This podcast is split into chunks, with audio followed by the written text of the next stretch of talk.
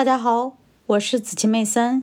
今天我将继续为大家阅读《投资者的未来》第十五章：全球化解决方案——真正的新经济。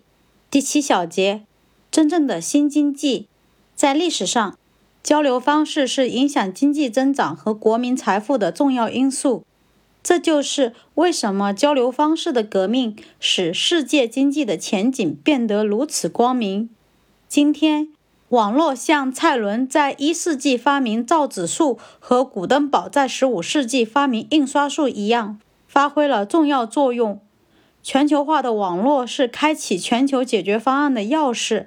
不久，所有曾经被手写和记录的东西——磁带或电影、打印的或者电子的——都会出现在网络上。